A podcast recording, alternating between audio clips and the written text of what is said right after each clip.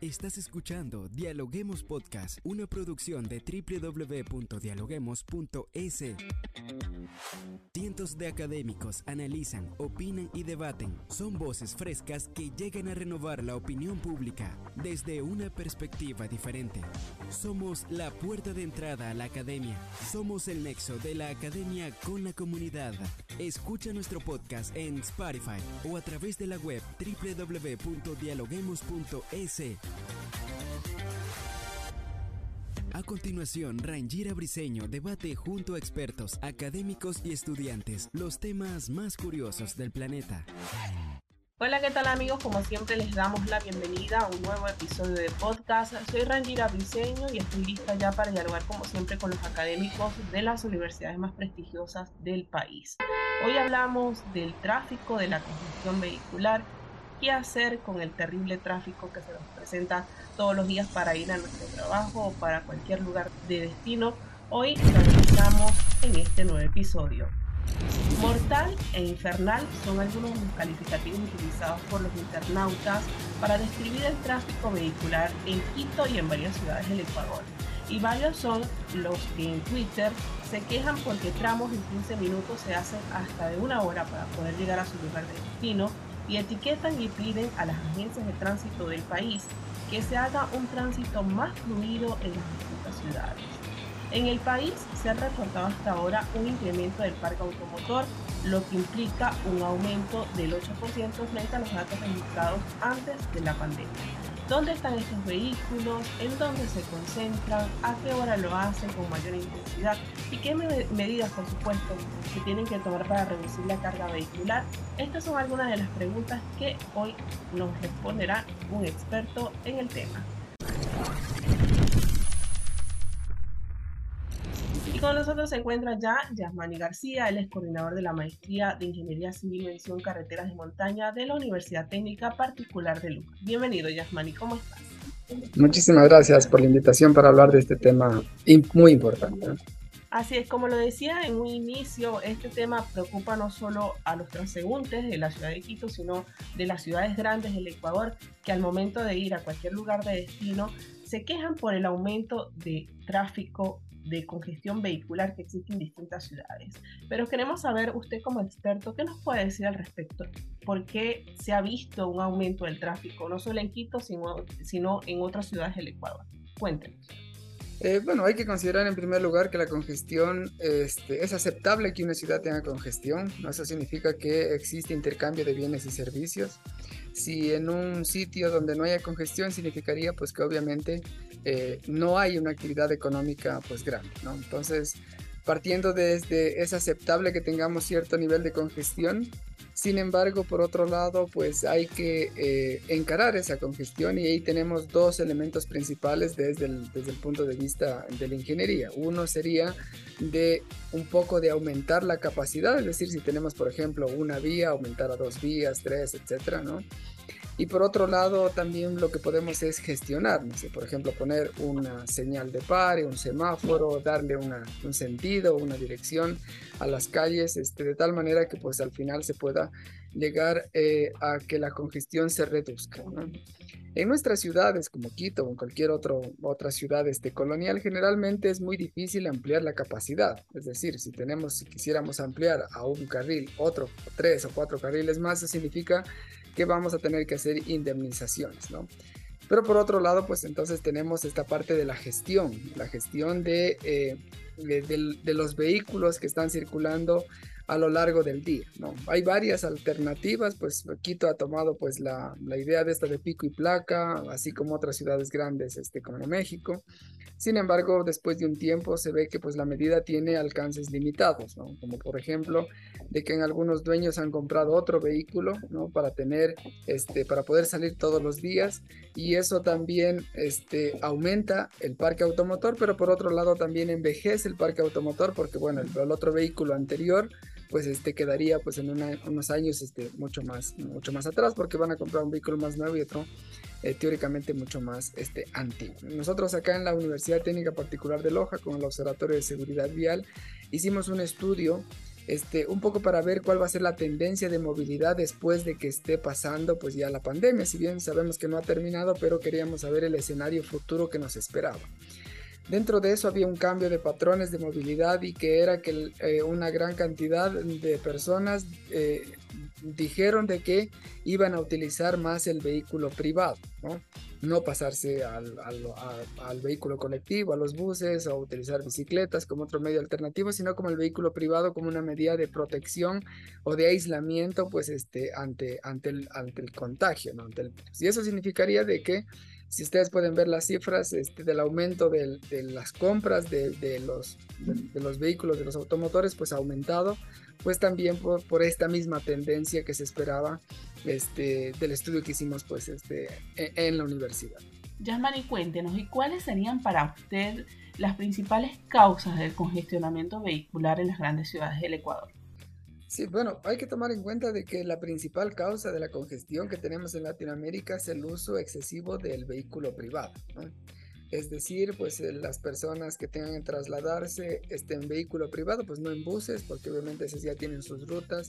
Este, los, los taxis este, posiblemente tampoco tienen ese efecto de congestión, pero sí el uso intensivo del vehículo este, privado, ¿no? Es decir, irme varias veces, no sé, voy de mañana, voy al mediodía, regreso a mi casa, salgo de nuevo, intermedio voy a comprar pan, este, voy, etcétera. Bueno, al final voy al, no sé, voy al gimnasio, obviamente que eso, este es necesario que la gente pues haga este tipo de actividades, pero pues el uso eh, eh, adicional a lo que se debería hacer como el mínimo. En algunos casos, no sé, por ejemplo, algunos recorridos, este, hay unos recorridos muy cortos, de dos kilómetros o de un kilómetro, que posiblemente tal vez los usuarios puedan este, cambiarlo por otros medios alternativos más este, sostenibles como caminar o el uso de la bicicleta. Si sacamos esos vehículos, hay que tomar en cuenta que no es una solución así tan sencilla, obviamente se necesita de la planificación de los GAT este, cantonales. Eh, si sacamos los vehículos este, privados de la red vial, este, con el tiempo, con el paso del tiempo, si estuvieran vacías esas calles, alguien más va a utilizar ese espacio, ¿no? Puede ser otros usuarios, alguien, gente que no tenía esos vehículos, compra vehículos por decir, bueno, tengo este espacio disponible y puedo llegar a utilizar, ¿no? No estoy diciendo desde el punto de vista que la gente pues no compre vehículos livianos, vehículos privados, ¿no? Obviamente cualquier aspiración de cualquier ciudadano este, está en su derecho de hacerlo, obviamente eso le da libertades este, para poder ir de un lugar a otro sin necesidad de los horarios que se tienen en, los, en, el, en la red eh, pública, ¿no? Sin embargo, el uso, este, que no sea este, demasiado excesivo. Por eso es que, por otro lado, la parte de los GAT cantonales tienen eh, tratar de esa limitación. Una de las limitaciones es el de pico y placa, otras limitaciones están relacionadas con hacerle pagar con quien genera congestión, que en este caso pues generalmente son los vehículos este, privados. Entonces hay algunas de las alternativas que por ejemplo en el centro de la ciudad o en cierto sitio específico no pueden ingresar este, los vehículos este, de tal hora a tal hora. ¿no? O si es que quieren hacerlo pues paguen ¿no? para poder ingresar a esa zona. Mani, una vez conocidas las causas que ocasionan el tráfico vehicular. Vemos que, por ejemplo, en Quito la alcaldía ha invertido cerca de 9 millones de dólares en el proceso de repotenciar unos 10.000 semáforos ante el caos vehicular. Esto como una medida para buscar solución. ¿Cuál es la funcionalidad del semáforo? Es una de las alternativas este, de gestión. ¿no? Este, si bien el uso extremado de la parte de los semáforos al final lo que podría hacer es llegar a reducir este, la movilidad que se va a tener dentro de una, ciudad. Sin embargo, si es que estos están adecuadamente coordinados y, detrás de eso viene un estudio pues este, del uso o de, los eh, eh, rangos semafóricos que se van a colocar, pues en ese caso sí puede llegar a ser beneficioso, ¿no? Supongamos que en un semáforo se está colocando en una intersección porque hay una gran cantidad hay una principal y otra secundaria. La secundaria, los vehículos en secundaria no tienen posibilidad de ingresar en ese sitio. Entonces, al poner un semáforo, obviamente va a ser positivo para los de secundaria, para que ellos puedan ingresar. Obviamente se va a reducir la velocidad que van a tener los de la principal. Este, sin embargo, pues en general en la red global, no solo de esa intersección, en la red global sí se puede llegar este, a mejorar el tiempo de espera o el tiempo de traslado de un sitio a otro. Por ejemplo, ustedes allí desde el observatorio en la UTPL podría eh, hacer una radiografía de lo que es el tráfico vehicular en, en todo el país. Coméntenos qué ciudades son las que tienen más tráfico, de lo que ustedes han visto allí en el observatorio. Sí, bueno, en general, si quisiéramos levantar toda la información de la red estatal sería un tanto complicado porque lo que se requiere es contar el número de vehículos que están circulando, la velocidad que se están circulando, la densidad, el número de vehículos que están por cada este segmento, por cada kilómetro de, de, calle. ¿no? Es un tanto complicado. Sin embargo, podemos tener modelos este, eh, o información de manera indirecta, que Google, por ejemplo, lo hace.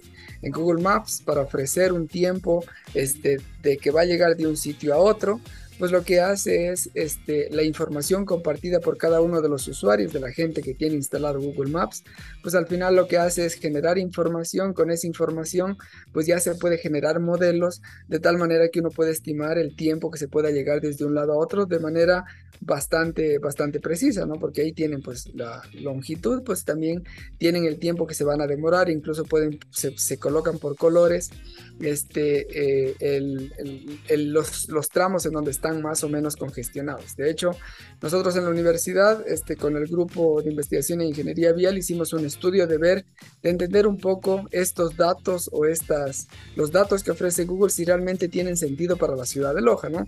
Hicimos una eh, comparación entre estos dos datos que se ofrecen, los datos de campo, los que estamos midiendo en la ciudad y los datos ofrecidos por Google en realidad tienen este, una gran eh, similitud, no solo en velocidad, sino también pues en la parte de densidad, por lo tanto pues este, asumimos que para el resto de ciudades también podría ser algo este, parecido. Obviamente las ciudades más grandes van a tener una red más grande, este, sin embargo, también tienen mayor población, por lo tanto, la, al tener mayor población, la gente pues quiere desplazarse y eso significa que te van a tener una mayor congestión.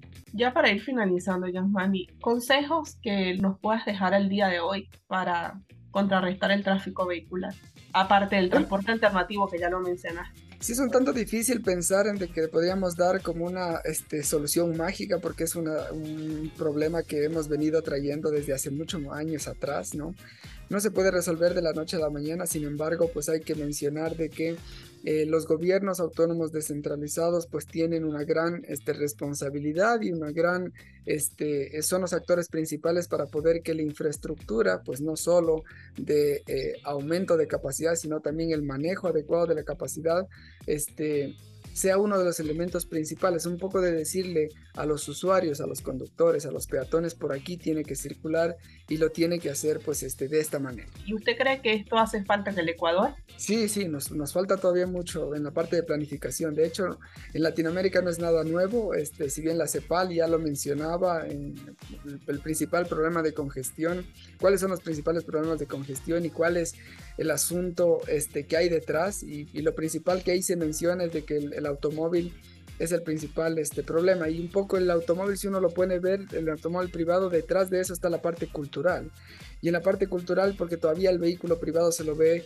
como un estatus, ¿no? que alguien haya comprado un vehículo de cierta marca como que le da un cierto estatus con respecto al resto mm, de la población. Entonces, Ahí se detectaron algunos de estos elementos. Este, todavía nosotros necesitamos seguir trabajando en esta parte de planificación y no a la planificación de esta de, de, cuatro años, de cinco años que pueda llegar a durar este, el periodo de las personas que están este, en cargos este, públicos, sino una pensar en esta planificación pues de unos 20, 30 años. ¿no?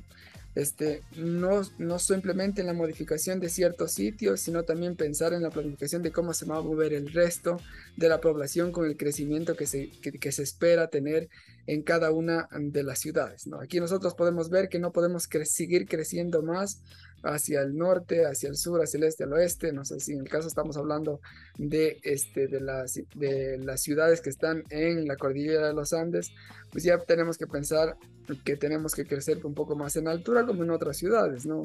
La gente pues vive en edificios, la gente vive pues este ya más densificado, de tal manera que es mucho más sencillo para los, este, los municipios este, ofrecer todos los servicios, no solo los servicios, este, esta parte de transporte, sino que la gente ya pueda caminar un poco más, sino que también este, el resto de servicios, el, electricidad, este saneamiento, pues etcétera, ¿no?